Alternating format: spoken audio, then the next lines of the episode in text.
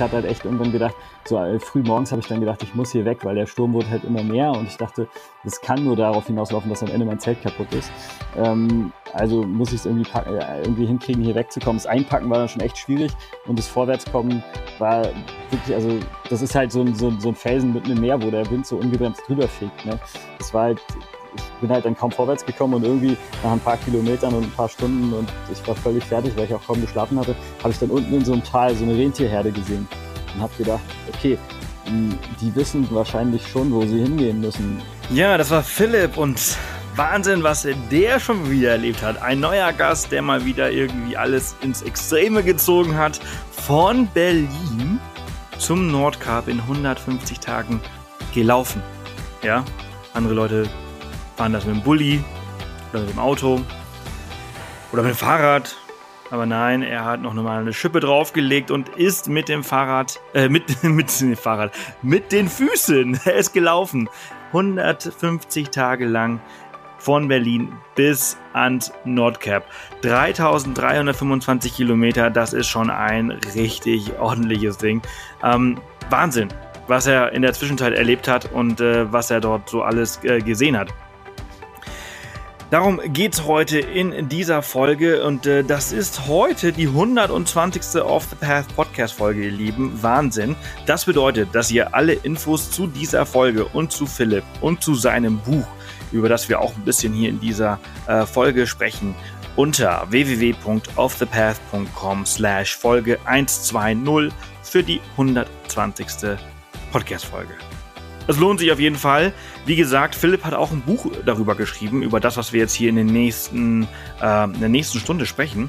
Und ähm, schaut auf jeden Fall gerne mal äh, in den Show Notes vorbei. Dort habe ich das Ganze auch verlinkt und dann äh, könnt ihr es euch besorgen. Lohnt sich auf jeden Fall. Ich finde diese Story sehr klasse und sehr inspirierend. Und äh, Why not? Einfach machen. Untrainiert von Berlin aus loslaufen bis ans Nordkap. Die Kontraste könnten nicht größer sein. Berlin und Nordkap. Äh, das eine super äh, hektisch und gewusel und äh, Nordkap äh, super ruhig und schön. Genau. Ich wünsche euch ganz viel Spaß mit dieser Folge. Ähm, hier ein kleiner Hinweis. Ähm, das ist jetzt die letzte Folge des Off the Path Podcasts für die nächsten zwei Wochen.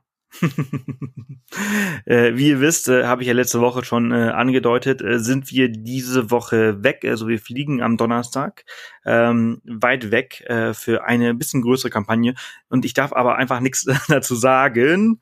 Äh, entsprechend musste ich auch dieses Video, was ich letzte Woche angekündigt habe, dass ich hochladen würde bei YouTube, wo ich einen Spoiler gebe, wo ich so sage, wo es hingeht, wieder bearbeiten und das Ganze löschen und aus einigen Orten auch löschen. Ähm, es wird aber extrem cool. Es wird eine, eine ziemlich geile Kampagne. Äh, verrate ich, äh, dazu verraten wir mehr im Laufe des Jahres. Ich freue mich sehr, dass wir dabei sein dürfen.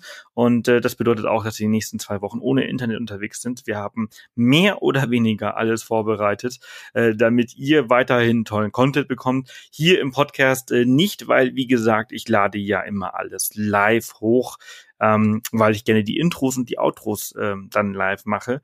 Ähm, das äh, entfällt und entsprechend wird es nächste Woche halt ein bisschen ruhiger. Ähm, an der Stelle müsst ihr euch vielleicht äh, einen anderen Podcast suchen, äh, vielleicht kurz fremdgehen, was äh, Reisepodcasts geht. Äh, ich kann euch aber ein paar empfehlen. Ich finde zum Beispiel Reisen, Reisen äh, einen richtig äh, guten Podcast, äh, den ich sehr empfehlen kann. Ähm, der stammt nämlich von ähm, zwei Moderatoren von 1 Live, meine ich. Äh, die haben eine sehr, sehr angenehme Stimme. Man merkt, dass sie äh, wirklich reden können und das gelernt haben. Ähm, Jochen Schliemann und Michael Dietz. Also sehr zu empfehlen, haben auch schon äh, elf Folgen und äh, auch sehr gute Bewertungen. Also die zwei haben natürlich auch Profi-Equipment glaube ich zumindestens. Also sehr, sehr, sehr zu empfehlen. Ansonsten gibt's natürlich noch ein paar äh, andere äh, tolle Reisepodcasts, ähm,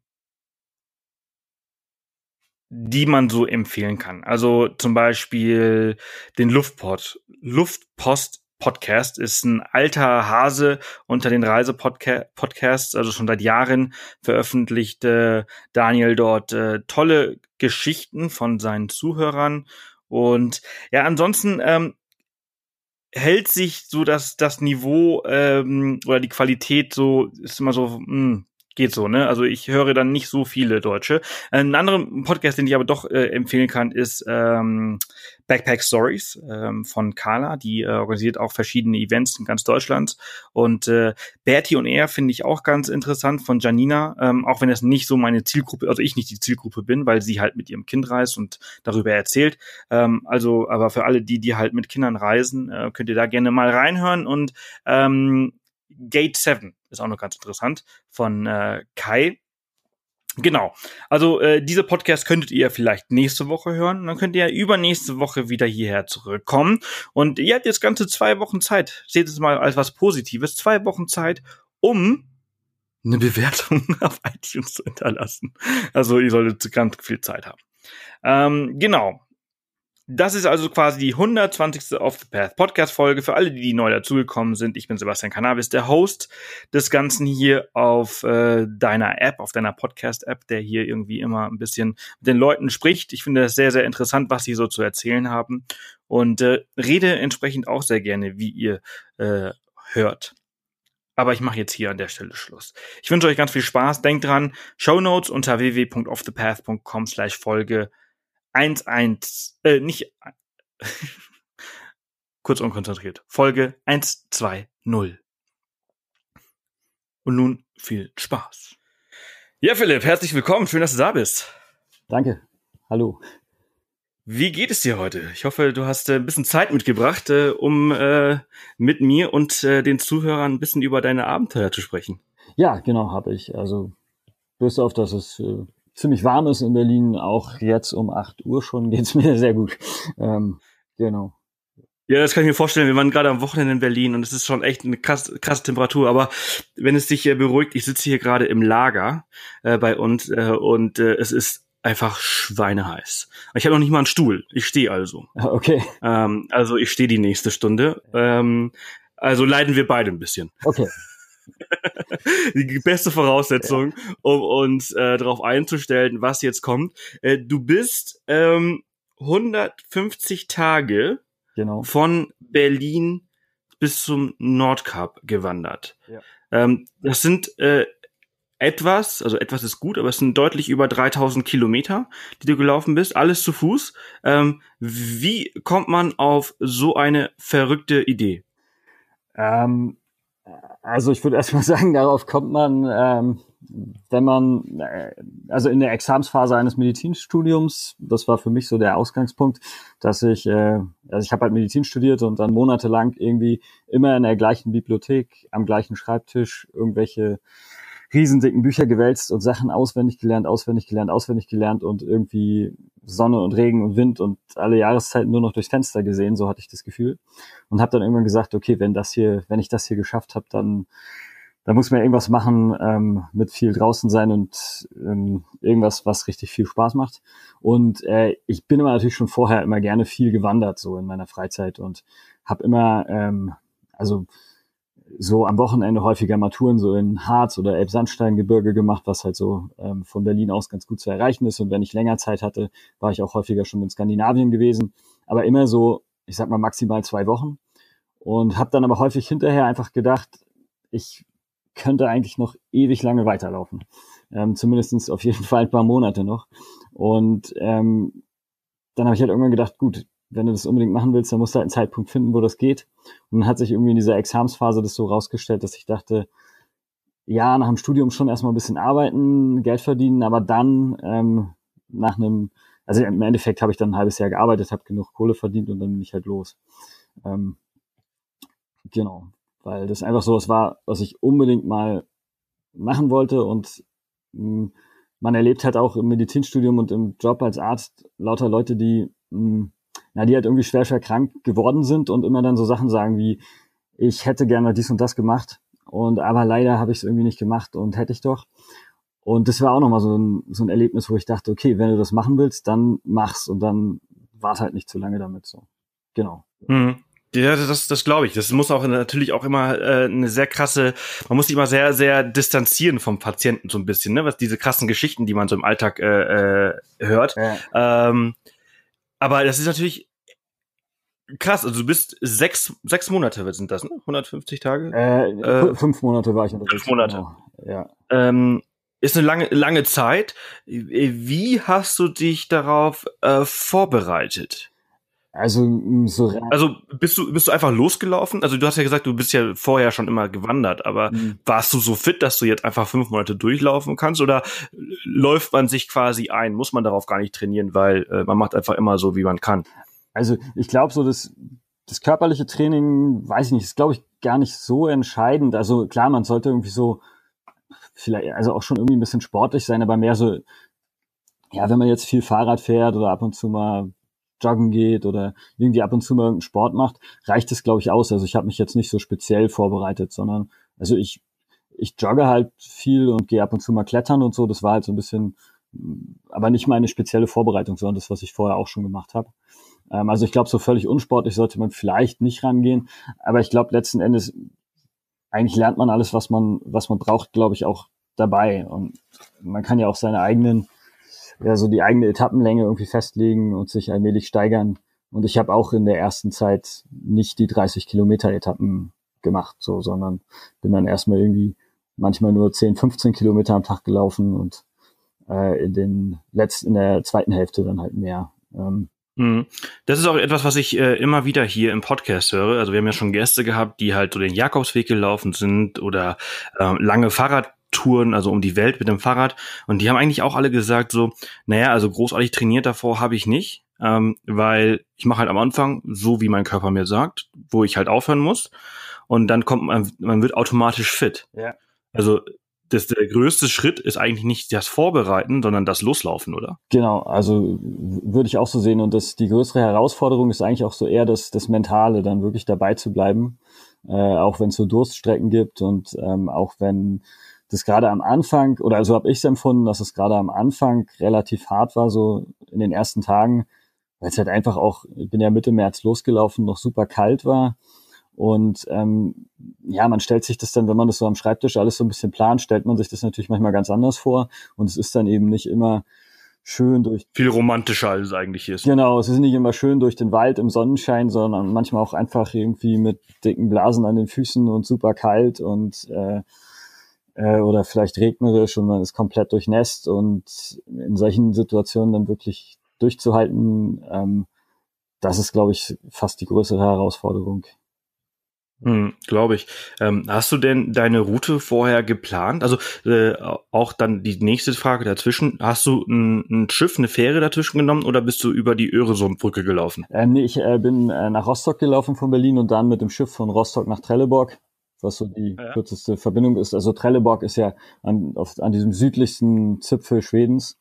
Ähm, und genau, dann bin ich eben von Trelleborg weitergelaufen. Also das Stück Rostock-Trelleborg, das bin ich mit dem Schiff gefahren. Also hast du Dänemark geskippt? Genau, genau, so, so kann man sagen. Also von Berlin aus bietet sich halt an, irgendwie dann direkt äh, nach Norden hochzulaufen. Und ich hatte mich irgendwie so informiert, ich weiß aber nicht, ob ich da ganz richtig liege, aber ich hatte irgendwie gehört, dass man diese Öresundbrücken nur mit dem Fahrrad höchstens benutzen kann, aber nicht als Fußgänger. Aber Nee, kann man auch nicht. Also man kann, ich glaube, man kann auch nicht auf dem Fahrrad. Äh, also als ich als ich die Frage gestellt habe, ist mir eingefallen, äh, dass das total äh, Bullshit ist. Äh, man ähm, kann, glaube ich, nur mit dem Zug oder mit dem Auto drüber. Ah, okay. Ja. Ähm, Fahrrad glaube ich auch nicht. Vielleicht ist der eine oder andere, der hier zuhört, ein bisschen schlauer als ich oder als wir und weiß das besser, aber ich äh, meine, dass es nur diese zwei äh, Möglichkeiten gibt. Ähm, entsprechend war meine Frage sowieso hinfällig. Ähm, wie viel Kilo hast du auf dem Rücken mitge mitgehabt? Ähm, das hat so ein bisschen geschwankt. Also je nachdem jetzt, wie viel Essen ich jetzt gerade tragen musste. Ähm, gerade jetzt weiter im Norden Skandinaviens gibt's dann halt auch nicht mehr so viele Supermärkte, so dass man auch mal mehr Essen tragen muss. Aber ähm, ich sag mal so ähm, zwischen zwischen 20 und 25 Kilogramm, je nachdem. Oh wow. Wie viel. Ja, das ist dann schon immer relativ schnell wird es irgendwie relativ viel. Ähm, weil ähm, so Essen für ein paar Tage wiegt auch schnell mal so fünf Kilo. Und ähm, der Rucksack hat ja so hat ja auch ein gewisses Eigengewicht, was man auch immer. Also wenn man dann hier sitzt und alles irgendwie auf die Küchenwaage legt und überlegt, nimmt man es mit, dann ähm, ist man relativ schnell bei 20 Kilo. Also auch mit mit den ganzen Klamotten. Also ich brauchte ja doch irgendwie also ich hatte sozusagen so einen Satz Klamotten, den ich halt tagsüber im Wandern angezogen habe und einen eben im Wesentlichen für nachts und dann noch irgendwie so ein bisschen was, wenn ich mal mein Zeug wasche, dass ich dann irgendwas anziehen kann. Weil das mhm. Problem war ja, dass ich halt irgendwie wirklich so Skandinavien ist halt auch, also gerade da oben im Norden, am Nordkap halt auch im Sommer irgendwie wirklich kalt, so dass man eigentlich nicht sich so, ja, so mal locker, ich, dann habe ich halt mal nicht so viele Klamotten, wird schon gehen, äh, sondern dass ich schon immer gedacht habe, okay, ähm, frieren ist jetzt auf Dauer irgendwie auch, auch nicht günstig. So. Und das war, glaube ich, auch im Endeffekt eine gute Entscheidung, weil ähm, man halt schon, also wenn man jetzt zum Beispiel permanent schlecht schläft, weil man friert und dann natürlich auch mehr Kalorien verbraucht, noch mehr Essen eigentlich bräuchte, das sind so Faktoren, glaube ich, die einen hm, ja, ist so ein Rattenschwanz, ja, das, ne? Also das, das trägt so, so alles mit sich, ne? Wenn man halt das eine halt irgendwie vernachlässigt, dann äh, leiden halt viele anderen äh, Teile der, des, des ganzen Konzepts. Ähm, äh, ich bin immer noch 25, 20, 25 Kilo, bin ich immer noch ein bisschen überrascht. Ähm, wenn du Du hast also, du hast einen Rucksack gehabt, einen großen, wahrscheinlich irgendwie so 40 Liter ungefähr? Äh, nee, ich hatte diesen, äh, es gibt äh, von, von Osprey so einen, der tatsächlich ähm, 105 Liter fasst, aber natürlich nicht fassen muss. Also das ist dann so ein Erweiterungsteil, was man dann auch, auch zuschnüren kann. Aber ähm, der prinzipiell 105 Liter fasst, was ich vor allem deshalb hatte, weil wenn, wenn du halt neues Essen eingekauft hast, dann ist es halt manchmal vom Volumen her, also gar nicht vom Gewicht her, sondern einfach vom Volumen her nimmt es Platz weg. Und äh, das okay. war so der Plan, dass da viel Volumen reinpassen soll.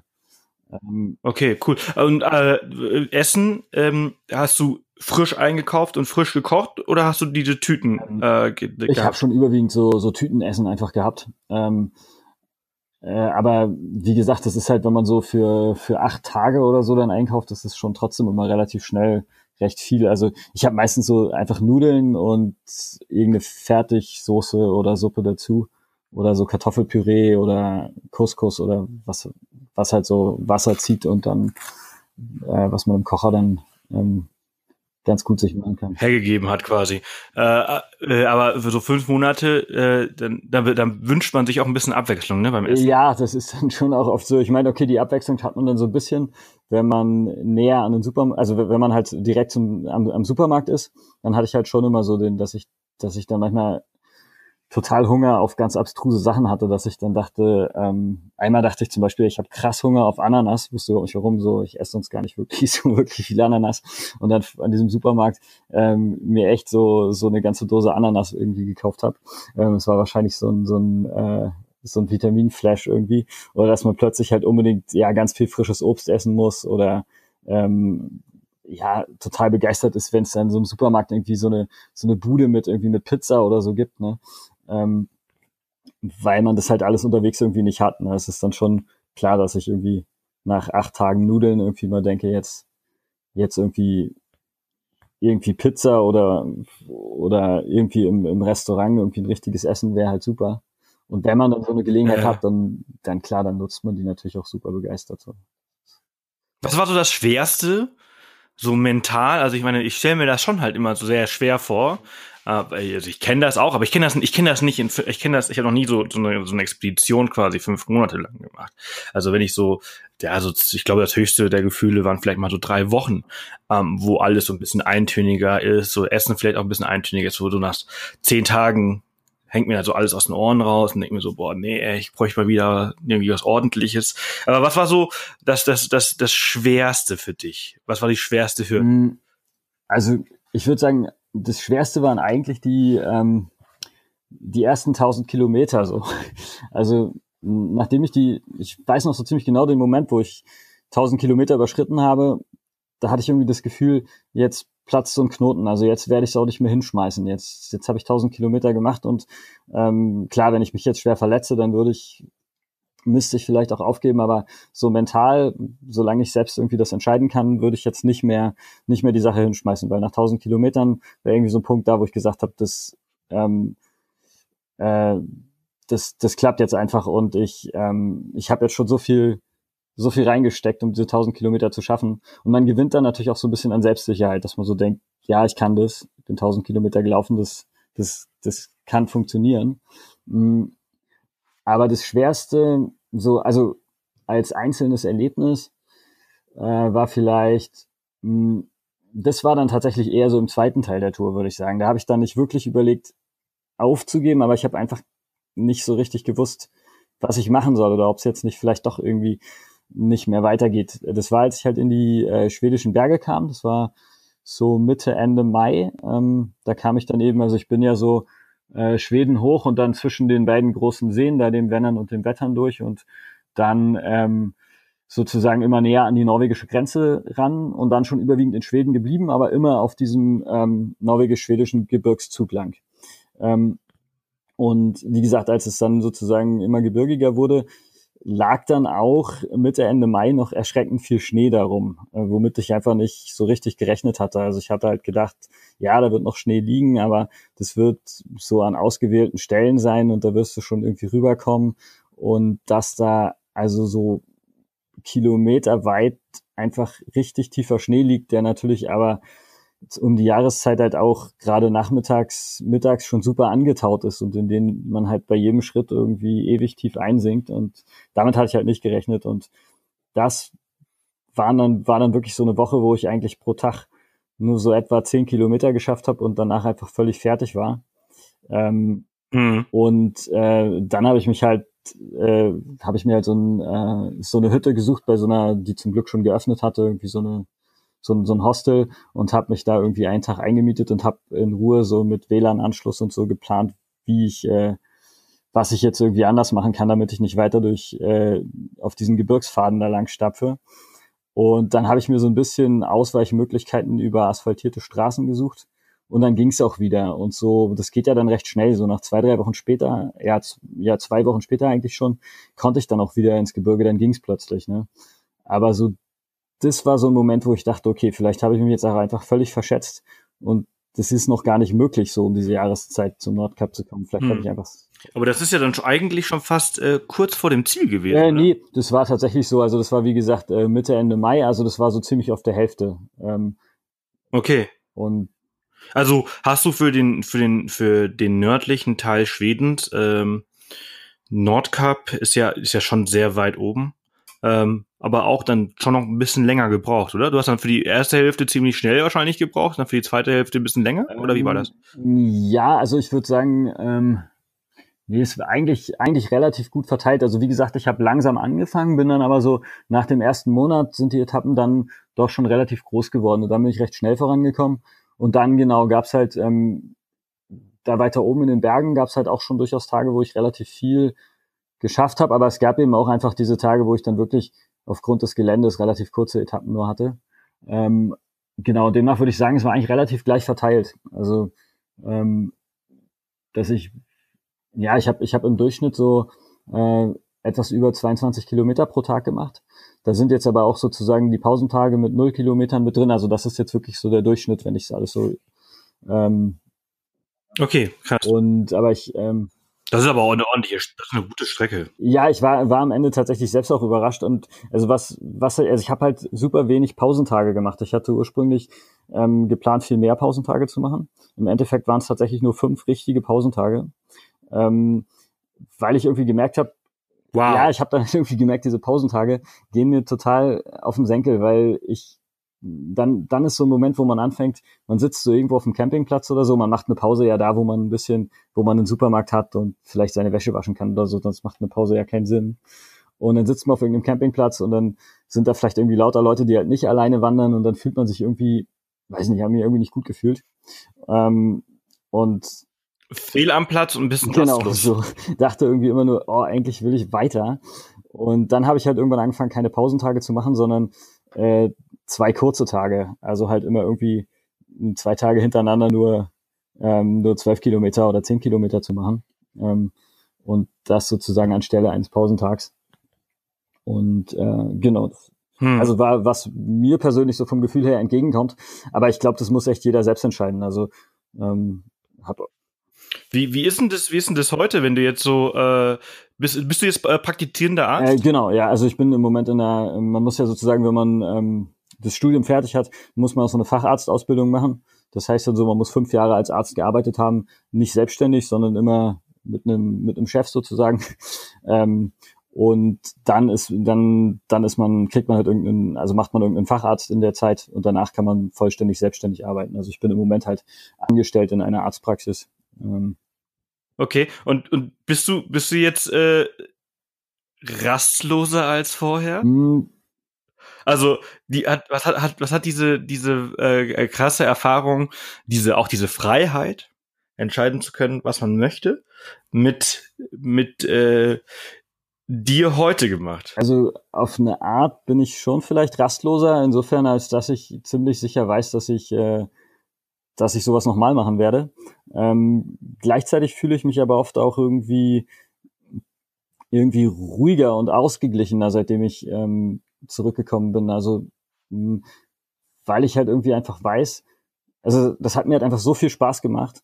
Und ich weiß auch, dass dass es ja möglich ist, dass ich das wieder machen kann, wenn ich gerne möchte, ähm, dass mir das irgendwie auch mhm. so ein gutes, beruhigendes Gefühl gibt. Also wenn mir jetzt der Alltag irgendwie mal auf den Keks geht und ich einfach sage, oh nö, ähm, da habe ich jetzt einfach echt gerade keinen Bock mehr drauf, dann gut, dann braucht's halt irgendwie ein paar Monate Vorbereitungszeit, aber ich bin dann schon durchaus in der luxuriösen Situation, dass ich dann auch einfach sagen kann, ähm, ich zieh wieder los. So, ne? Ähm, und um ehrlich zu sein, habe ich das auch vor. Also ähm, es ist äh, durchaus auch in Planung, dass ich nochmal losziehe. Insofern, äh, ja, bin, ist es vielleicht schon so das Problem, dass, dass das auch ein bisschen süchtig macht, so dieses, diese Langstreckentouren.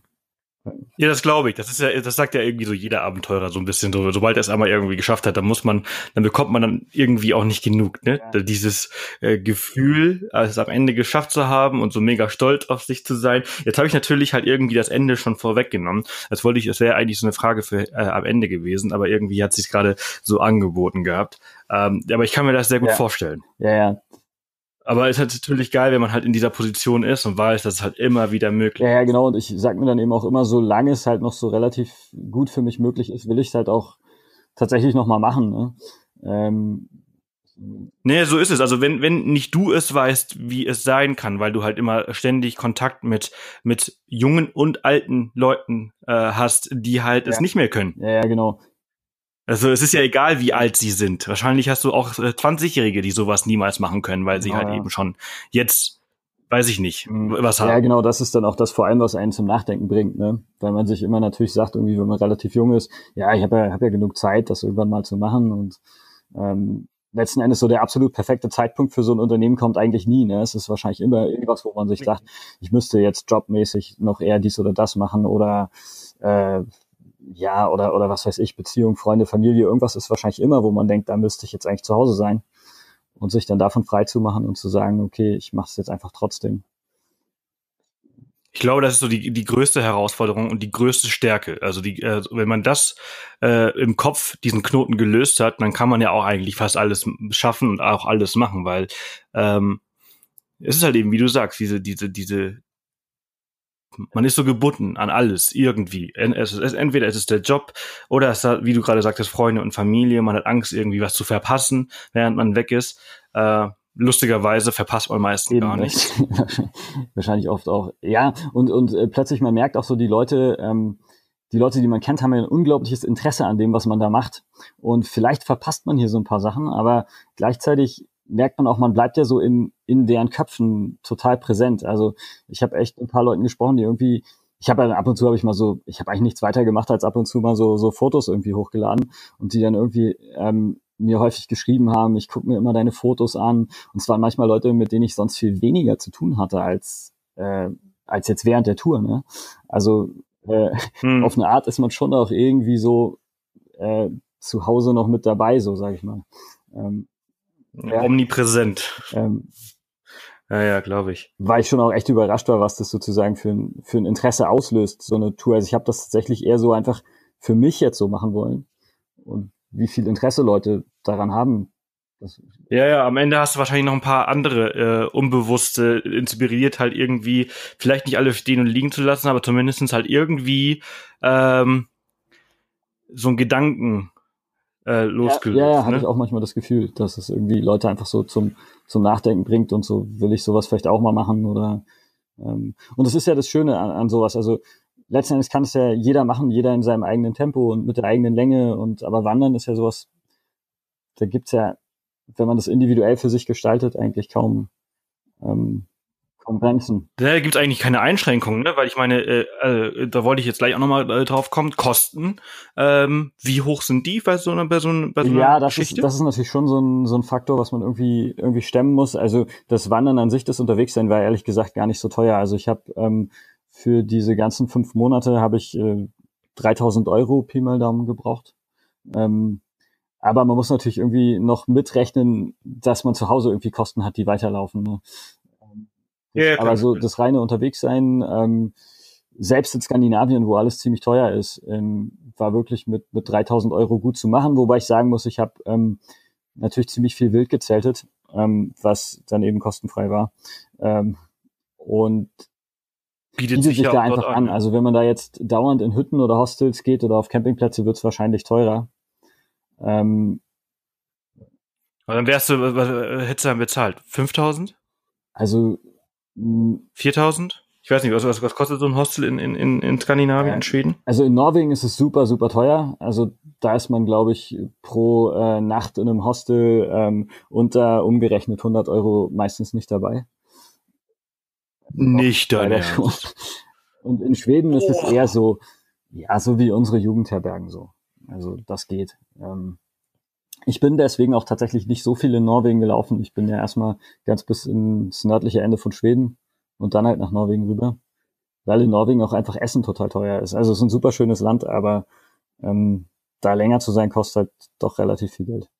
Ähm, Ja, aber dennoch, also 3000 Euro, ich meine, klar, du hast natürlich halt äh, n- nicht deine ganzen Zelte abgebrochen, sondern alles so gelassen, wie es, wie es äh, ist in Deutschland und hast wahrscheinlich deine Miete weiter bezahlt und, und deine, deine Fixkosten halt einfach weiter gehabt.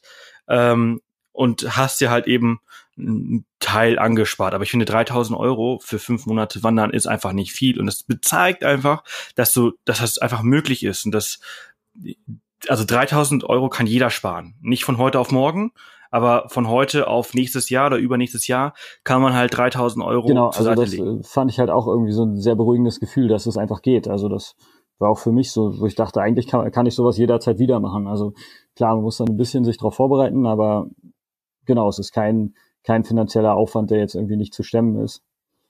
Und da ist, Also ich glaube, wenn man irgendwie so jeden Tag den Cappuccino Venti äh, weglässt, äh, dann hast du deine 3000 Euro ziemlich schnell wieder drin. ja, ja, eben, das, das denke ich auch, es geht relativ schnell. Und, und es ist ja notfalls auch so eine Summe, wo man auch sagen kann, okay, wenn man nicht genug Geld hat, äh, das kann man sich fast noch irgendwie teilweise irgendwie leihen oder so, ne? Also ohne, ohne großes Risiko, wenn Ja, ja. man es unbedingt gleich machen will. ja. ja. Also genau, das, das geht eigentlich. Finde ich immer wieder toll. Wir wir haben jetzt gerade erst äh, eine, eine Doppelfolge hier gehabt im Podcast, ähm, wo jemand äh, zweieinhalb Jahre um die Welt gereist ist für 13.000 ja, Euro. das ist krass.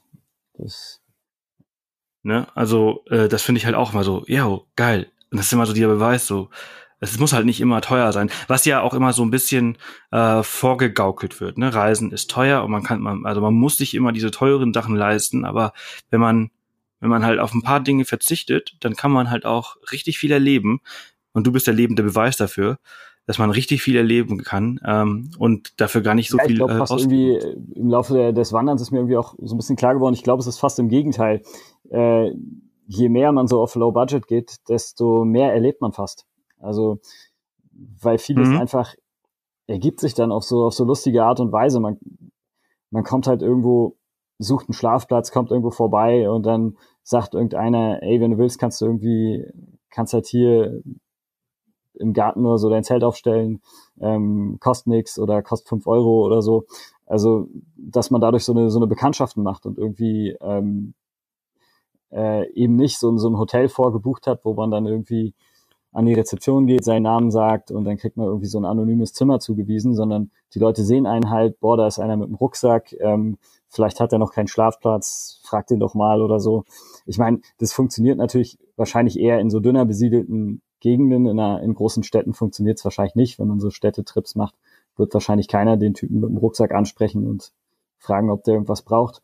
Aber ich habe schon den, die Erfahrung gemacht, in einsamen Gegenden funktioniert es ziemlich gut. Also, dass die Leute einem einfach auch helfen, so, wenn man mit dem Rucksack unterwegs ist. Ja, sind die natürlich auch neugieriger, weil es halt eben nicht Alltag ist. Ne? Äh, also du wirst in Berlin wahrscheinlich auch niemanden ansprechen, der mit dem Rollkoffer über Pflasterstein Genau. läuft und sagen, hey, Genau. was machst du gerade hier? Ja, ja, Wochenende Party ist aber neu. Ja, voll außergewöhnlich. Aber wenn du halt irgendwie, keine Ahnung, jemanden, weil weiß nicht, auf dem Land damit rumsiehst, da fragst du so, hey, warum bist du hier? Ja, ja genau, das waren auch echt teilweise wirklich super schöne Erlebnisse, wo ich einfach dachte, ähm, das ist, das ist einfach toll, wie, wie aufgeschlossen und mit wie viel Vertrauen Leute irgendwie auch so einem Wanderer gegenüber dann irgendwie, irgendwie auftreten. Also einmal hatte ich das, da habe ich dann irgendwie äh, abends recht spät mein, mein Zelt in so einem Wald aufgestellt und ähm, hatte eigentlich gedacht, boah, hier kommt wahrscheinlich selten einer vorbei und schon gar nicht heute Abend noch. Also ganz relaxed. Das war noch relativ am Anfang, als ich ähm, noch, also die ersten Tage in Schweden und ich war noch so ein bisschen, also ich finde, man muss sich da immer erstmal so dran gewöhnen, dass man in Schweden eben wild zelten darf und da bin ich erst so ein bisschen mhm.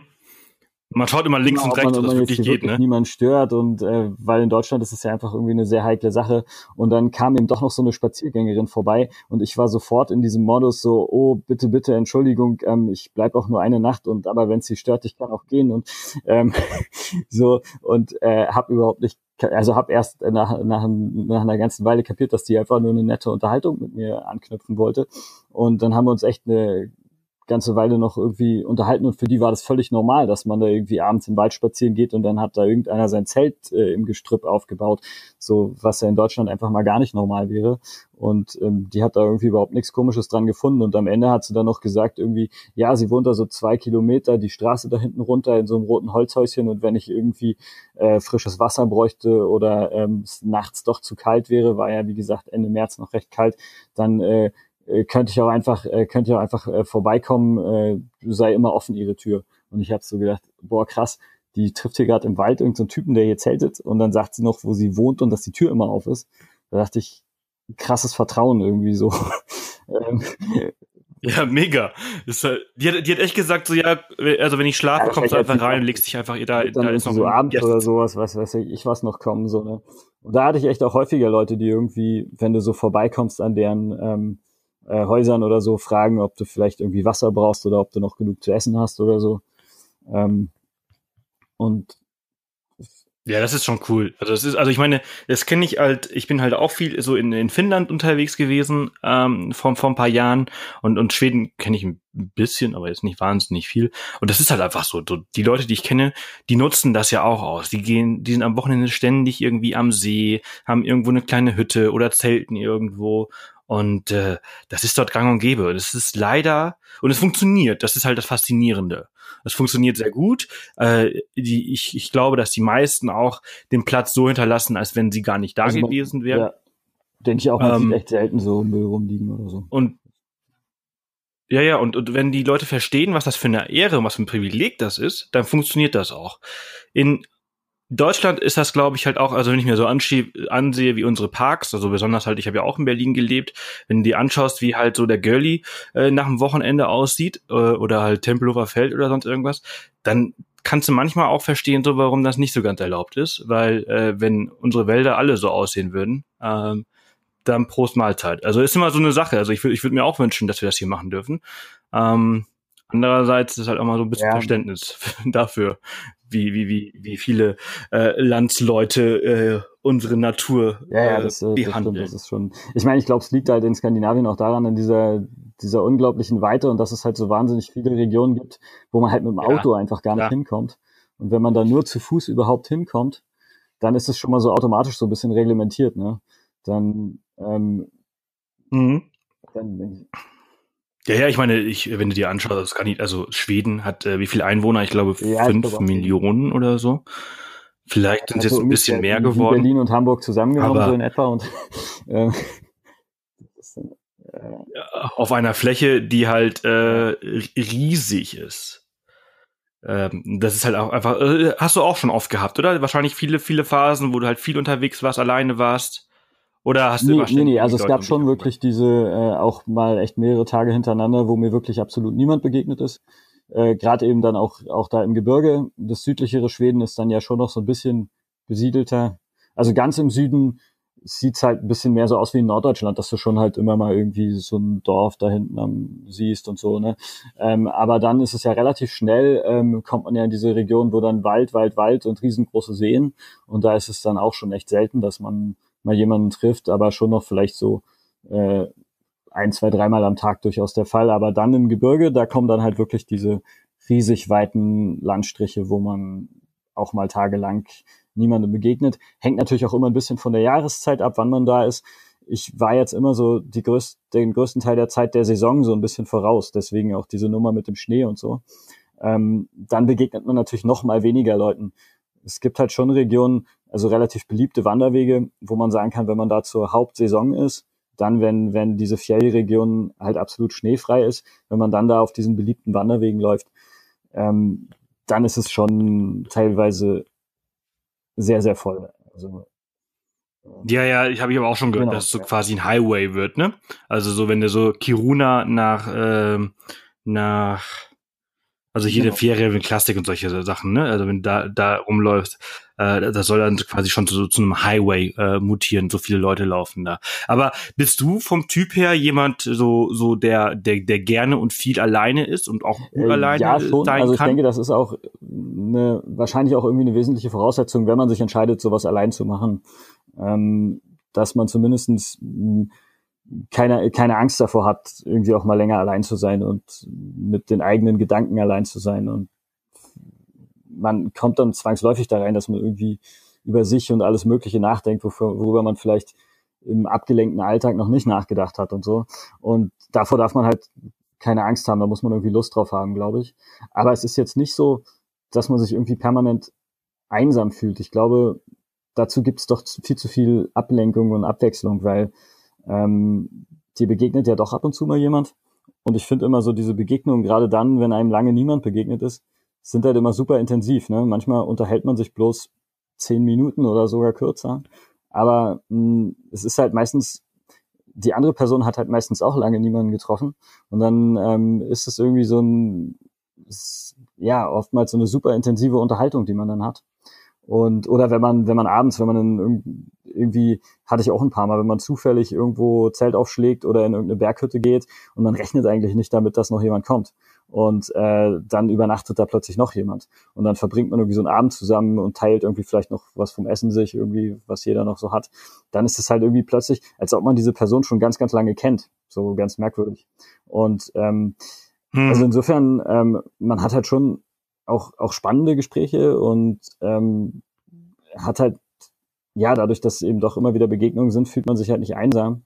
Und ich finde, ich habe halt auch auf die Erfahrung gemacht, dass ich mich viel einsamer gefühlt habe, wenn viele Menschen, die ich nicht kannte, irgendwie so drumrum waren. Also was ich äh, am Anfang meinte, so auf Campingplätzen oder so, dann plötzlich so, ähm, dass das viel schwieriger war, als, als halt alleine durch die Natur zu laufen, weil dann dann läuft halt dieser Film so vor deinem Auge ab, dann ändert sich die Landschaft ständig, du siehst irgendwie, äh, du siehst Rentiere, Zugvögel über dir oder vielleicht irgendwie ähm, äh, setzt dich einfach mal irgendwo hin und, und guckst, wie, wie, was weiß ich, die Wolken sich verändern, überlegst, äh, wann du wo vielleicht ein geiles Foto machen könntest oder so. Also man ist dann irgendwie so ganz, so ganz bei sich und ich habe das dann irgendwann nicht mehr registriert, dass dass ich mich jetzt einsam fühlen könnte. Das war maximal am Anfang vielleicht ein bisschen schwierig. Ja. Ja, ja. Was, was, was hast du da also quasi für Leute getroffen, die dann auch so quasi solche Geschichten gemacht haben? Also, oder waren das auch Leute, die solche Geschichten wie du gemacht haben? Also längere Wanderungen oder die kürzere Wanderung waren? Also oder die jemand, einfach nur der so lange unterwegs, unterwegs sein wollte, habe ich tatsächlich nicht getroffen. Ähm, ich äh, habe dann sozusagen ähm, so in den letzten Wochen vor dem Nordcup habe ich verstärkt Fahrradfahrer getroffen, die zum Nordcup radeln. Das fand ich auch ganz spannend, die dann eben auch teilweise Deutsche oder Franzosen oder so, die eben wirklich von weit, weit weg aufgebrochen waren und dann ihre irgendwie 3000 bis 5000 Kilometer zum Nordcup wirklich radeln. Ähm, da dachte ich auch Hut ab. Ähm, das ist, glaube ich, auch ein ganz schöner, ganz schöner Act und auch einfach mehrere Monate unterwegs waren. Aber ähm, ja, trotzdem ist es natürlich ein bisschen andere Welt als jetzt das, das Wandern. Aber das waren eigentlich die einzigen ähm, wirklich Langstrecken-Leute, die ich so getroffen habe unterwegs. Und an Wanderern dann eher äh, Leute, die eben kürzer unterwegs sind. Aber viele, die immer so gesagt haben, ähm, würde ich auch gern mal machen. Also das war tatsächlich auch sehr, sehr oft. Glaube ich. Ich glaube schon halt auch, dass auch jetzt viele von den Zuhörern sagen würden, ja. oh, das hört sich aber echt spannend an. Würde ich jetzt auch gerne machen. Hast du da eigentlich so einen Tipp für Leute, die da, aber, weil was sagst du denen?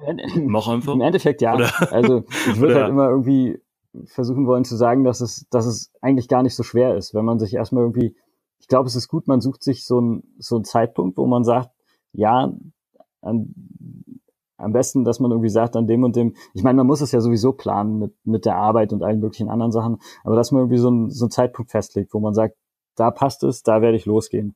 Natürlich passt es nie ganz, aber dass man sagt, da passt es so ungefähr und dass man dann auch wirklich so Nägel mit Köpfen macht und sagt, okay, ich ähm, schaffe mir so eine Auszeit auf der Arbeit, beziehungsweise je nachdem ist ja bei jedem unterschiedlich, was man halt dafür tun muss oder manche müssen vielleicht sogar ihre Arbeit kündigen oder keine Ahnung. Ähm, aber jedenfalls, dass man sich das wirklich so organisiert und dann irgendwann so in dieser Falle in Anführungszeichen sitzt, dass man sich sagt, okay, jetzt habe ich echt, jetzt habe ich Geld gespart, jetzt habe ich meine Auszeit auf der Arbeit, jetzt habe ich allen Leuten gesagt, ich gehe da los, jetzt kann ich eigentlich nicht mehr zurück.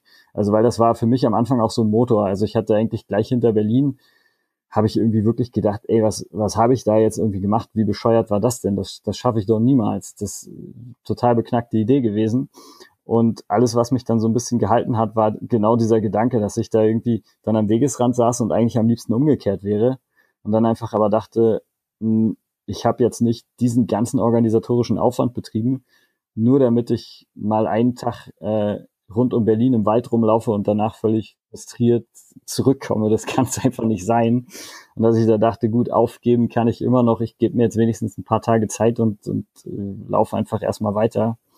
Ähm, und ich glaube, das ist irgendwie die einzige Chance, diese, diese Hürde so zu überwinden, dass man sich sagt, man macht einfach so Nägel, Nägel mit Köpfen und organisiert sich das. Und dann ist automatisch so eine Motivation da zu sagen, ich, äh, das war so anstrengend und ich, ich muss jetzt diese Chance nutzen, weil ich habe die jetzt. Und dann wird einem auch klar, man hat die Chance dann eben genau zu dem Zeitpunkt. Und man kann dann nicht mehr sagen, ich würde es ja machen, aber vielleicht lieber später, weil dann ist der Moment eben da. Und wenn man den nicht nutzt, dann dauert es eben eine Weile, bis man wieder die Möglichkeit vielleicht hat. Ne? Ja, ja, ja, ja das glaube ich. Aber man muss natürlich auch, das muss ich, ich stelle mir das gerade so vor. Bist du, wo, wo bist du losgelaufen? In äh, nee, ich habe überlegt, ob ich wirklich oder so Stadtzentrum oder so loslaufen will, aber ähm, ich hatte irgendwie echt keine Lust durch diese Stadt, die ich so wahnsinnig gut kenne, irgendwie ähm, zu laufen. Also das heißt, ich äh, bin relativ weit an den nördlichen Stadtrand rangefahren und bin dann noch so ein paar Kilometer durch Berlin und dann aber übers Ortsschild rüber so, genau. Also, ähm, ja, okay, also ich habe mir das so irgendwie so auch so ganz, ganz komisch vorgestellt, weil ich finde, Berlin ist dann irgendwann einfach vor Schluss, ne? Wenn du so raus nach Brandenburg fährst, ist ja so, fährst lange durch Berlin, alles so voll chaotisch und irgendwie so macht jeder, was er möchte und ja. muss auf, all, auf alles und jeden Ja, ja genau, Berlin dann, hat ja dieses völlig menschenleere Land. oder verhältnismäßig menschenleere Umland für so eine Großstadt. Und es ist auch so ziemlich Kontrast dann. Ja. Das ist, ja, ja, es ist, es ist halt nicht so, es wird halt nicht so, so peu à peu weniger, ja. sondern es ist einfach ja. so Grenze. Und, äh, und dann bist du halt auf dem Land. Das finde ich immer so, so lustig, ja. wenn du halt da raus Ja, das ging mir auch am Anfang. Ähm, Teilweise so, dass ich dachte, das sieht ja hier schon eigentlich aus wie in Schweden. Also dann hast du diese ausgedehnten, ausgedehnten äh, Kiefernwälder und diese Seen dazwischen und kein Mensch. Und, ja. Ja. Wissen wahrscheinlich auch die wenigsten, also auch wie die wenigsten, die halt ja, irgendwie so also seit ein paar Jahren in Berlin dann leben. auch immer wieder, dass ich das Umland einfach viel zu wenig kenne. Und äh, auch auf dieser Tour habe ich gemerkt, Mensch, hättest du doch viel eher schon mal irgendwie ein bisschen dort auch wandern gehen können. Ich denke dann immer, ich muss irgendwie, ja, wie gesagt, ins Elbsandsteingebirge oder in Harz fahren, um irgendwie Berge zu haben. Klar, das ist auch toll, Berge zu haben, aber eigentlich ist es auch wirklich für gerade für so eine Tagestour oder zwei, drei Tage auch super schön, da mit diesen er hat halt sowas, sowas wie, ja, tatsächlich ähnlich wie in Südskandinavien, also mit diesen Seen und Wäldern und so. Ja, ja, ja, ja. manchmal muss man gar nicht so weit, ne? Äh, aber nochmal noch mal kurz äh, zum Thema zurück, äh, Begegnungen und, äh, und, und auch Skandinavien. Ähm, auf, auf so einer langen Strecke mit äh, 3300 Kilometern, da läuft man ja zwangsläufig äh, hoffe ich, mal dem einen oder anderen wilden Tier ähm, über den also Weg. Also jetzt direkt ähm, äh, wildes Tier eigentlich in dem Sinne nicht. Ähm, also mir sind keine Bären oder Wölfe oder so begegnet. Äh, die gibt's ja da auch noch, aber die sind eigentlich, also hatte ich jetzt auch vorher gelesen und bisher auch immer selber so erlebt auf allen Touren, die ich so gemacht habe, die sind so menschenscheu, dass die einen registrieren, bevor man sie irgendwie wahrnehmen kann. Und, äh, ja, ja, bevor man die selbst sieht, ja. Genau. Wahrscheinlich bist du in der Nähe von einem Bären gewesen, genau, aber der ist, der ist halt nee, aber natürlich ganz schnell versteckt. Viele, viele Rentiere und halt, wie gesagt, am Anfang die ganzen äh, Zugvögel, das war wirklich so ganz lustig, weil ich das Gefühl hatte, ich äh, laufe so zusammen mit den, mit den Zugvögeln los. Also weil gerade in äh, Brandenburg gibt's ja auch diese ganzen äh, riesigen Kranich-Plätze, äh, wo die da Stationen machen. Und dann hast du wirklich Kraniche und Wildgänse und so am Himmel und man merkt, merkt mhm. immer so, die, die entdeckt man halt immer wieder so auf den Feldern und hat so das Gefühl, die, äh, die unternehmen so ein bisschen die gleiche Reise wie man selber, also oder so umgekehrt. Dieses Jahr laufe ich mal mit den Zugvögeln mit, so war so ein bisschen mein Gefühl. Aber irgendwann waren die weg. Also klar, natürlich sind die schneller so. Ne? Also ab, äh, ab äh, Anfang Mai waren die nicht mehr zu sehen, da waren die längst irgendwie angekommen. Und dann ging es halt mit den Rentieren los. Dann habe ich halt irgendwie, also da im Gebirge ist, kann man wirklich, äh, also Rentiere eigentlich fast jeden Tag. Ähm, und äh, das sind natürlich jetzt keine, keine wilden Tiere in dem Sinne, das sind ja auch Haustiere. Und ähm, wollte ich gerade sagen, das ist nämlich ganz lustig. Weißt du dann wahrscheinlich halt auch, dass äh, äh da siehst du ja, es gibt ja Millionen an, an Rentieren, genau. aber kein ja, ja, einziges glaub, also davon gibt, ist wild. Europa alle gehören jemandem. keine wilden Rentiere mehr oder oder wenn dann nur ganz verschwindend geringe Mengen. Genau. Aber auf jeden Fall, ähm, die sind halt auch einfach super scheu. Also es ist schon schwierig, ein Foto zu machen. Wenn man so stehen bleibt, bleiben die zwar auch stehen, aber sobald man sich irgendwie bewegt und versucht, so die Kamera aus der Tasche zu ziehen, dann rennen die alle wild auseinander. Ähm, das ist schon, wobei ich ja am Ende dann ein total schönes Erlebnis hatte, als ich dann am Nordkap angekommen war. Da war so eine, musste ich ja dann auch irgendwie mein Zelt nochmal aufstellen, um auch zu pennen. Und es war so eine super stürmische Nacht dann. Und ich habe äh, das Zelt zwar aufgestellt, aber ich habe die ganze Nacht irgendwie überhaupt nicht gepennt, weil ich echt dachte, mein Zelt fliegt auseinander oder ich flieg weg oder was weiß ich. Aber das finde ich, solche Nächte finde ich immer am schlimmsten beim, beim Zelten. Ja, ja genau. Wenn es windig ist und die ganze so Platte zusammengedrückt und ich hatte halt echt irgendwann gedacht, so äh, früh morgens habe ich dann gedacht, ich muss hier weg, weil der Sturm wurde halt immer mehr und ich dachte, das kann nur darauf hinauslaufen, dass am Ende mein Zelt kaputt ist. Ähm, also muss ich es irgendwie packen, äh, irgendwie hinkriegen, hier wegzukommen. Das Einpacken war dann schon echt schwierig und das Vorwärtskommen war wirklich, also das ist halt so ein, so, so ein Felsen mitten im Meer, wo der Wind so ungebremst drüber fegt. Ne? Das war halt, ich bin halt dann kaum vorwärts gekommen und irgendwie nach ein paar Kilometern und ein paar Stunden und ich war völlig fertig, weil ich auch kaum geschlafen hatte, habe ich dann unten in so einem Tal so eine Rentierherde gesehen und habe gedacht, okay, die wissen wahrscheinlich schon, wo sie hingehen müssen bei so einem Wetter. Und habe halt irgendwie mir so einen kleinen Pfad gesucht, um mhm. da runterzukommen. Und es war tatsächlich äh, super verblüffender Effekt. Also klar, ich meine, dass es in Tälern windstiller ist, weiß man natürlich irgendwie, aber das war halt wirklich so ein richtig, richtig gut ausgewählte Stelle, wo auch nicht irgendwie so ein Windkessel war, wo der Wind dann irgendwie doch so reinging, sondern es war verhältnismäßig ruhig da unten. Und dann habe ich da echt mein Zelt aufgestellt und habe dann bin erstmal total total eingepennt bis bis zum nächsten Abend so, weil ich echt überhaupt nicht mehr konnte und habe dann irgendwie abends noch mal so Reißverschluss aufgemacht, als ich wieder aufgewacht bin, rausgeguckt und dann waren echt diese ganzen Rentiere äh, tatsächlich noch da und auch verhältnismäßig nah dran, weil sie offensichtlich dann irgendwie festgestellt hatten, okay, da, da steht so ein komisches Ding in der Landschaft, aber es scheint ja nichts zu tun. Ähm, und standen dann echt so ums Zelt rum und äh, als ich dann rausguckte, guckten, guckten sie mich so, so richtig so, so an wie, äh, äh, ja, so völlig verblüfft und verwundert, was ich da mache. Und das war irgendwie so, so ein schönes Erlebnis. Das war so fast das einzige Mal, wo ich die Rentiere so richtig von, von Namen mal so hatte und die dann irgendwie auch nicht weggelaufen sind. Äh, weil ich da wahrscheinlich lange genug mit meinem Zelt gestanden hatte, als dass die irgendwie äh, sich daran gewöhnt haben. Die haben sich dann quasi ja. an dich, an dich gewöhnt, ne? An, an deine Präsenz. Cool. Ähm, der, du bist jetzt bis zum Nordkap äh, gelaufen, ähm, also bis also zu welchem Ort war das? Du, ähm, du meinst jetzt ähm, bis was der letzte größere Ort vor dem Nordkap oder ähm, äh, Genau, also also wo war wo war deine Wanderung äh, zu genau, Ende also die äh, Wanderung war quasi bist du dann quasi wieder zurück? Der auch ähm, Nordkap heißt, wo im Endeffekt die Straße endet. Also das Nordkap ist ja sozusagen der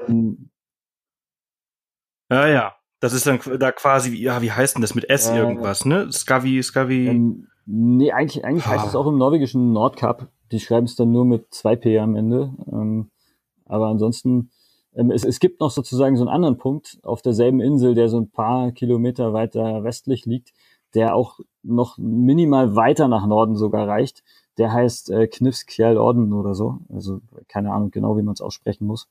Ähm, da bin ich dann auch noch hingewandert, ähm, weil das einfach ein Punkt ist, von dem aus man das Nordkap ziemlich gut sehen kann. Und dieser Nordkap-Felsen ist schon echt beeindruckend. Das ist so ein schwarzer Felsen, der so aus dem Meer ho hochragt, so relativ senkrecht. Aber wenn man direkt draufsteht, kann man ihn natürlich nicht sehen, sondern äh, deswegen bietet sich an, irgendwie nochmal so einen Aussichtspunkt ja, irgendwie auch aufzusuchen. Ähm, ja, aber im Endeffekt, also meine Tour hat einfach da geendet, wo die, wo die Straße endet. Und äh, genau. Das ist auch ziemlich weit. Bist du dann quasi ähm, von Alta wieder zurück? Genau, also Alta wäre eine gute Möglichkeit, wenn man äh, äh, wenn man fliegen äh, fliegen möchte, weil von Alta kann man mit dem Bus dann binnen drei vier Stunden dahin fahren. Ähm, aber ich äh, bin sozusagen, ich wollte ein bisschen langsamer zurück, um nicht so dieses, äh, ich steige in Flugzeug und vier Stunden später lande ich in Berlin und alles ist vorbei. Ähm, deswegen bin ich, äh, ich bin erstmal mit, mit dem Schiff, mit diesen Hurtigruten, die fahren da so an der norwegischen Grenze, äh, an der norwegischen Küste lang, diese, diese äh, ah, Hurtigruten, cool. Postschiffe.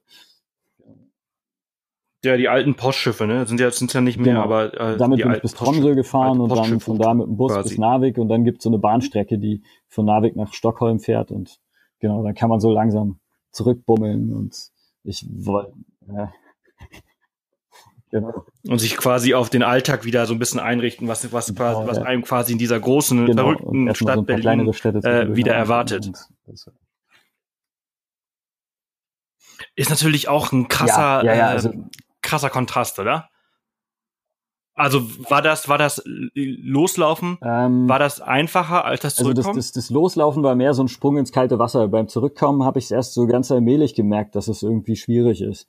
Ähm, erst erst war es gar nicht so schwer, das Wiederkommen, weil ich einfach, hm, ich hatte zum, ich war Ende August wieder hier und ich hatte zum 1. September schon vorher sozusagen, war es klar gewesen, eine neue Arbeit. Das heißt, ich habe irgendwie gar nicht viel nachgedacht, sondern der Alltag war einfach irgendwie gleich wieder da.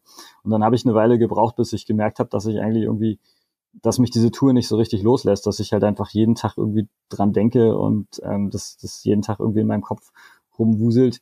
Und dann habe ich halt äh, tatsächlich angefangen, irgendwie äh, diese ganzen Erinnerungen so aufzuschreiben. Ähm, und das hat dann irgendwie echt ganz gut was gebracht, um ähm, da so ein bisschen einen Umgang für mich mitzufinden. Also ich habe mich dann tatsächlich auch jeden Tag irgendwie damit beschäftigt oder irgendwie Leuten davon erzählt oder meine Fotos sortiert und viele Leute wollten dann auch meine Fotos sehen, so das das hat dann auch nochmal so einen Rahmen geschaffen, wo ich dann immer wieder diese Fotos zeigen konnte und äh, aber da habe ich dann echt gemerkt, bis einen das so ein bisschen loslässt, dass man nicht jeden Tag darüber nachdenkt.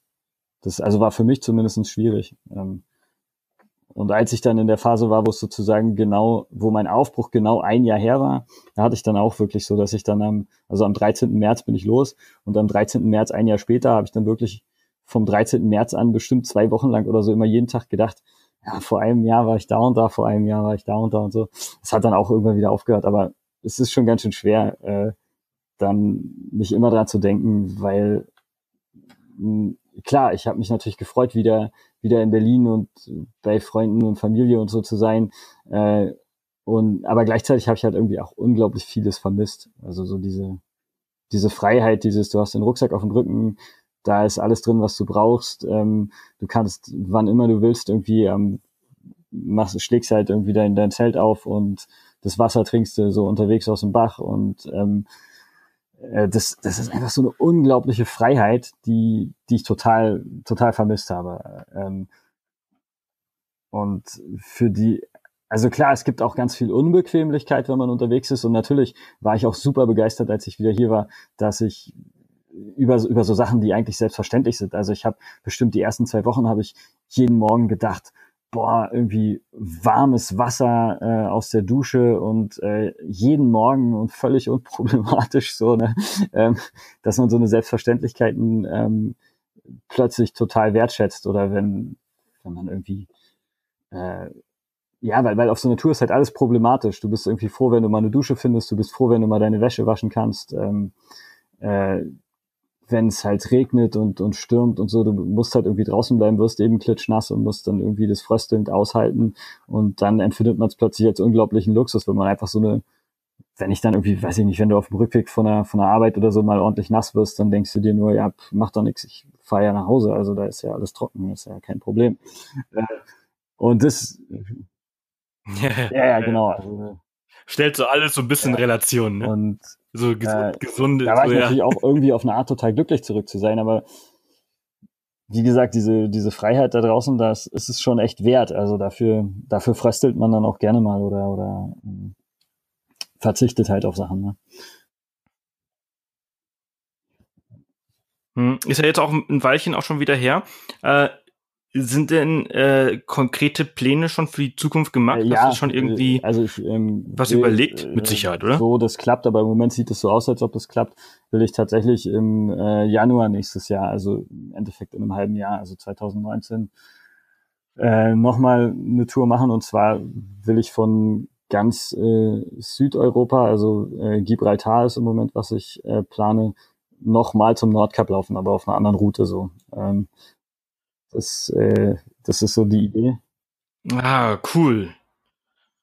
Muss, äh, Tarifa ist der südlichste Punkt. Von Tarifa bis zum Nordkap. Dann hast du ja, den südlichste genau. äh, ja. Punkt Kontinentaleuropas. Also Tarifa habe ich auch überlegt. Äh, ähm, da bin ich, äh, schwanke ich auch noch so ein bisschen, ob Gibraltar oder Tarifa so als Startpunkt sein soll. Ähm, Gibraltar ist halt irgendwie so ein bisschen, so ein bisschen bekannter, so man weiß halt, wo das ist. Ähm, also Tarifa kannte ich zumindest vorher nicht. Da war ich echt ja, ja. auch überrascht, ja, dass das der äh, südlichste Punkt ist. Also, echt war's da schon mal? total toller Ort, total schön. Ja, ja, ist schon, schon ganz oft gewesen und wirklich, wirklich richtig, richtig schön. Ja, gut, im Januar dann halt vielleicht nicht mehr so ganz so schön, ist eher stürmisch, die Atlantik, raue Atlantikküste. Aber ähm, ich habe nämlich äh, so eine ähnliche Tour mal geplant ja. gehabt, habe sie dann aber nicht durchgeführt, weil halt immer, es passt halt nie, ne? Ähm, und ähm, aber ja, Tarifa ist der südlichste Punkt Kontinentaleuropas und äh, der Nordkap ist halt der nördlichste Punkt. Ja. Also südlicher ist halt noch irgendwelche Inseln sind halt noch südlicher, ja. so Griechenland oder irgendwie sowas. Aber ja, ich hoffe, ähm, wie gesagt, dass das ja cool. Das hört sich spannend an. Und dann, genau, dann, dann quasi äh, durch ja, dann, Spanien, dann Frankreich, so, so, Teile vom, vom Jakobsweg kann man da ja auch irgendwie ganz gut und dann nutzen. quasi wieder hoch. Und dann bis, bis an die Pyrenäen ran, genau, und dann quer durch Frankreich, so dass man da so bei äh, in der Nähe von, von Trier, also Rheinland-Pfalz im Endeffekt nach Deutschland reinkommt. Und dann, genau, dann tatsächlich aber bis zur, bis zur dänischen Grenze, also nach Flensburg und dann über Dänemark hoch. Und dann muss man ja auch einmal Schiff fahren. Da würde ich dann wahrscheinlich so von der, vom nördlichsten Teil Dänemarks da einmal nach Göteborg rüberfahren. Das wäre so, was ich dann überlegt hatte. Weil, wie gesagt, also was ich jetzt so weiß, über die Brücken kann man halt leider irgendwie nicht laufen. Das heißt so, Genau, äh, musste, musste also quasi genau, äh, Hirtshals genau. nach Christianstadt oder irgendwie sowas. Ähm, oder, oder da nach Göteborg, genau. Ja, aber cool, ja, aber da brauchst du natürlich ein bisschen länger als, äh, als äh, fünf Monate. Ich hoffe, dass das, dass das funktioniert. Ähm, und ja, genau, es ist natürlich auch immer gut, so ein bisschen, das hatte ich bei der Nordkaptur auch, so ein bisschen Zeit nach hinten raus noch zu haben, dass man irgendwie sagen kann, wenn ich länger brauche, dann liegt's am Ende nicht an nicht an drei Tagen, die ich keine Zeit mehr habe, weil da ärgert man sich natürlich dann ohne Ende. Ne? Ähm, deswegen also werde ich das, denke ich, diesmal ja, auch so machen, dass ja, ich dann sage, ich, äh, so wie ich es bei der Nordkaptur halt auch, deswegen hatte ich auch diese langsame Rückfahrt geplant, weil ich dachte, okay, wenn ich zu lang, wenn ich langsamer bin, dann und erst später am Nordkap bin, dann muss ich eben schnell zurück. Aber so grundsätzlich habe ich dann eben diesen Zeitpuffer. Ähm, genau. Ja, cool. Aber das, das, das hört sich auch spannend an. Dann wünsche ich dir für, dein, äh, Zug, für ja, deine zukünftigen Abenteuer äh, alles Gute. Vielen Dank, dass du dir Zeit genommen hast heute, äh, um, um mit mir äh, ne, darüber zu sprechen. Es hat sich wirklich sehr, sehr spannend angehört. Und äh, dann wünsche ich danke, dir danke. einen nicht allzu ja, heißen äh, sommerlichen Tag in Berlin. Ähm, genau. Dann tschüss. Ja, tschüss. Genau, bis bald, ne? Danke. Tschüss. Das war sie auch schon wieder, die 120. Off-Path-Podcast-Folge wahnsinnig interessant, was der Philipp da so zu erzählen hat und was er so erlebt hat. Und ähm, ja, ich hoffe, es hat euch gefallen. Hinterlasst gerne eine Bewertung auf iTunes und Co. Teilt diesen Podcast mit euren Freunden. Ihr findet ihn natürlich auch auf allen sämtlichen Podcast-Plattformen, die es so gibt. Äh, also es gibt genug Möglichkeiten, das zu teilen, egal ob äh, Apple oder Android oder, oder PC. Kann man auch auf, auf, äh, auf Spotify zum Beispiel hören. Da gibt es uns auch. Und äh, ja, wir hören uns in zwei Wochen wieder. Dann sind wir wieder zurück aus unserem Abenteuer, aus unserem Offline-Abenteuer in, ähm, ja, ich, da, ich sag's jetzt erstmal nicht, aber äh, es, es lohnt sich. Äh, ihr hört davon dann irgendwann äh, später im Jahr, bis alle Inhalte erstellt worden sind. Und äh, ich wünsche euch eine tolle Zeit und äh, see you soon.